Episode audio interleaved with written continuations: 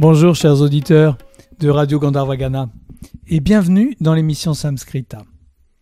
Dans notre étude de la Kata Upanishad, je vous propose d'avancer dans ce premier chapitre. La dernière fois, nous sommes arrivés au neuvième verset qui nous a montré comment le roi de la mort, Yama, tente de se racheter après la faute qu'il a commise en laissant Nachiketas attendre devant chez lui pendant trois jours et trois nuits. Ratri, la nuit.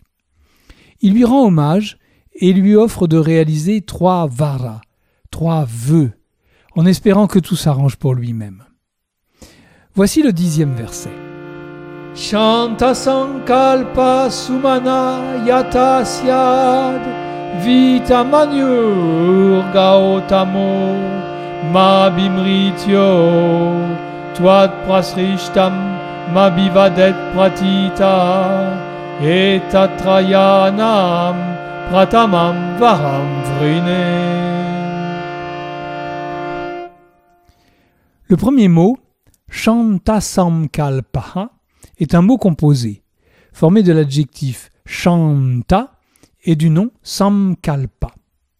L'ensemble, sous la forme Shantasamkalpaha ou Shanta Samkalpas en défaisant le sandhi, est au nominatif. Ce composé est ce qu'on appelle un bahuvri'i, un composé possessif qui devient adjectif. Shantasamkalpas qualifie le nom propre Gautamas que nous verrons un peu plus loin, mais je préfère prendre les mots dans l'ordre. Donc, Shantasamkalpa est formé de Shanta, qui est bien sûr de la même racine que le nom féminin bien connu Shanti, la paix. Shanta, c'est ce qui est en paix, ce qui est paisible, tranquille. Quant à Samkalpa, c'est un nom masculin qui signifie pensée, volonté, et aussi intention, résolution. Donc quelqu'un qui est Shanta Samkalpa est celui dont la volonté ou la pensée est paisible. Son mental est calme. Il n'est pas agité par des idées ou des rêves. Le mot suivant, sumanas, est aussi un composé possessif. C'est celui dont manas, le mental, est sous, c'est-à-dire bien, beau. Donc celui dont le mental est bien, autrement dit, bienveillant, bien disposé, content. Ensuite, nous trouvons le verbe siat, précédé de l'adverbe yata. Cet adverbe indique souvent une comparaison, comme, comme si ou de même. Mais ici, c'est plutôt une liaison avec le verset précédent en appuyant le verbe siat, qui est l'optatif du verbe as, être. L'optatif indique un souhait. Il est ici à la troisième personne du singulier. Donc on va traduire yata siat par qu'il soit. Et avant de trouver le sujet de ce verbe, siat, nous, avons de nouveau un composé possessif bahuvri dans l'expression vita manius, que l'on peut décomposer en vita et manius. Vita est le participe passé du verbe vi, c'est-à-dire le verbe i, aller, avec le préfixe vi, qui indique une négation.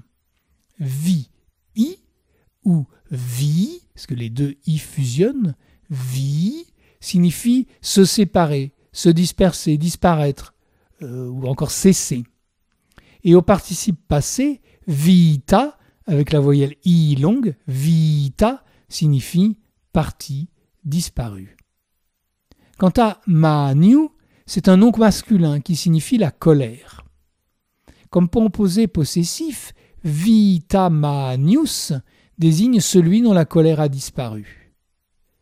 Dans, une émission samskrita ancienne, nous avons déjà rencontré ce mot manu, mais dans un autre sens. C'était le courage, l'enthousiasme. C'est dans le mantra Om Tejosi, où l'on trouve Manu Rasi, Manum Mahi Dehi. Tu es le courage, place en moi le courage. Mais dans ce verset de la Kata Upanishad, c'est la colère. Vous voyez que la traduction du sanskrit ne veut s'abstraire du contexte, car on peut faire des beaux contresens. Ici, c'est bien la colère. Donc, vitamanius, celui dont la colère est partie. Et voici enfin désigné celui à qui se rapportent les qualificatifs que nous venons de traduire. Gaotamas. C'est le nominatif de Gaotama, qui est l'un des noms du père de Nachiketas, qui était désigné par Vajrashravasa au début de l'Upanishad. L'étymologie de Gautama est intéressante. En fait, il faut savoir qu'il n'y a pas de majuscule en sanskrit et que l'on ne peut pas distinguer les noms propres des noms communs. Donc il faut le, deviner avec le sens. Et, et, en plus, tous les noms de personnes ont une signification. Donc on peut à chaque fois trouver le sens du prénom, du nom que porte une personne. Le mot Gautama, avec la diphtongue ao, Gautama, vient de Gotama, avec un O simple. Tama est un suffixe pour former des superlatifs. Et Go, bien sûr, c'est la vache. Mais ici, c'est une version figurée de la vache, plutôt euh, du mot Go. C'est Go la parole. Et même, c'est souvent la divinité de la parole qui est la déesse Saraswati. Gotama désigne donc celui ou celle à la haute parole. Et Gautama qualifie le fils de Gotama. C'est donc Gautama, en français avec une majuscule, Gautama. C'est un, un patronyme courant. C'est même l'un des noms du Bouddha. Ici, Gautama désigne simplement le père de Nachiketas. Donc, Yata Syad Gautamas. Que Gautama soit. Pour que ce soit bien clair, je vais ajouter mon père, euh, parce que c'est bien sûr Nachiketas qui parle. Que mon père Gautama soit. Soit quoi? Nous en avons vu une partie avec les deux mots qui précèdent. Que Gautama soit l'esprit tranquille et la colère partie. Avançons dans le verset. Ma-bi et la fusion de ma avec un a long, ma, et de la préposition abi qui indique une direction, une intention, et qu'on va traduire par au sujet de. Ma est le pronom aham, je, à l'accusatif singulier, c'est moi. Donc, ma bi au sujet de moi. Et voici le dernier mot de ce premier vers du verset. Mrityo, vocatif de mrityu, la mort, ce qui donne ô mort. Et c'est bien sûr de Yama qu'il s'agit. C'est Nachiketas qui s'adresse à Yama. Je reprends mot à mot. Yata syad Gautamas. Que mon père Gautama soit. Shanta sam kalpaha l'esprit tranquille. Sumana, bien disposé. Vitamaniur, sa colère partie. Mabi, à mon sujet. Mrityo, ô mort. Que mon père Gautama soit l'esprit tranquille, bien disposé, sa colère à mon sujet disparue. Ô mort. Avant d'entamer le second vers du dixième verset, je vous propose de le réécouter en entier. Shanta Sankalpa Sumana Yata Syad Vita Manyur Gautamo Mabimrityo Twat Prasrishtam Mabivadet Pratita Etatrayanam Pratamam Varam Vrine Et ce second vers commence par le mot composé Twat prasritam. Twat prasrishtam, qui est formé de Twat et de prasrishta. Le premier membre du mot composé est Twat, qui est Twad par transformation du da final en ta pour une raison de sandi, la liaison. Twad est la forme utilisée en composition pour le pronom personnel à la deuxième personne, donc toi. Le second membre du mot composé, prasrishta, est le participe passé du verbe srij, qui signifie lâcher, laisser, s'échapper. Avec le préfixe pra, cela donne prasridj, lâcher, libérer. Ce mot composé est à l'accusatif, accordé avec ma qui suit, moi. Donc, toit prasrishtam, libéré par toi. Ma toit prasrishtam, moi, libéré par toi. C'est-à-dire, quand toi, Mrityu, la mort, tu m'auras libéré, moi, Nachiketas. Et voici le verbe. Abivadet. C'est le verbe vad, parler, à la troisième personne du singulier de l'optatif, vadet. Avec le préfixe abi, abivad signifie adresser la parole. Comme je l'ai dit tout à l'heure, l'optatif indique un souhait, ce qui semble normal puisque Nachiketas est en train de, répondre à la proposition d'Yama de lui accorder la réalisation de trois vœux. Donc, abivadet, qu'il m'adresse la parole. Le mot suivant est pratitas.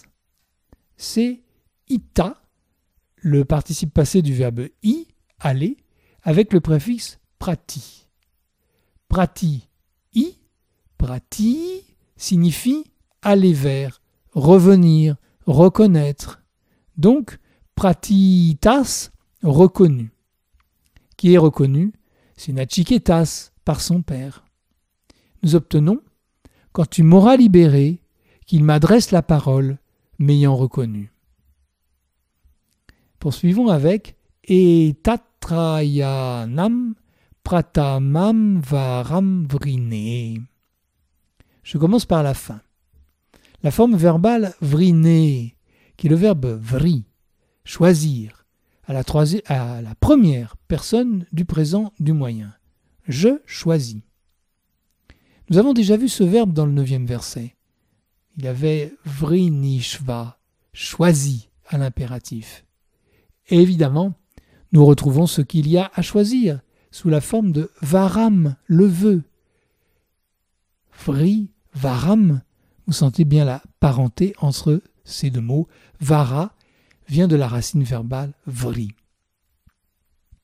Le complément d'objet de vrine, je choisis, et le pronom démonstratif etad, cela, celui-là. Donc je choisis celui-là.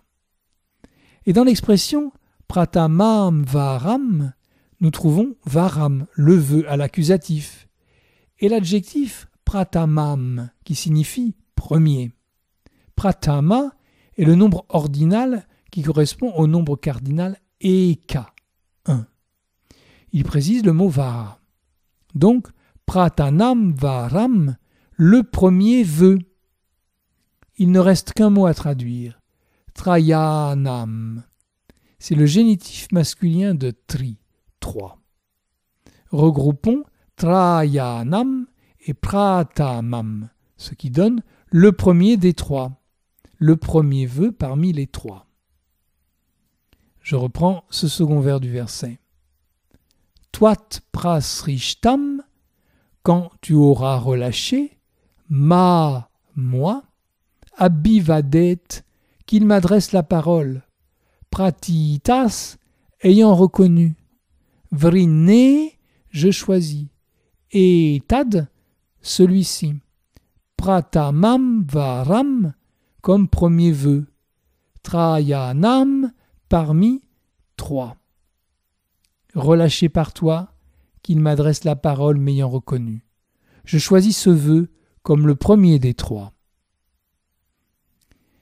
Voici la traduction de ce dixième verset. Nachiketas dit Ô mort, que mon père Gautama ait l'esprit tranquille, qu'il soit bien disposé, que sa colère à mon égard ait disparu, qu'il me reconnaisse et m'adresse la parole quand tu m'auras relâché c'est ce que je choisis comme premier des trois vœux. Encore une fois, Nachiketas fait preuve d'une maturité peu commune pour un jeune garçon. Avec la proposition de Yama de réaliser trois vœux pour lui, Nachiketas pense d'abord à son père qu'il a laissé en colère et troublé par la malédiction qu'il a prononcée envers son fils. On peut imaginer que, depuis ce moment-là, il dort mal, son esprit est troublé, et qu'il regrette ses paroles.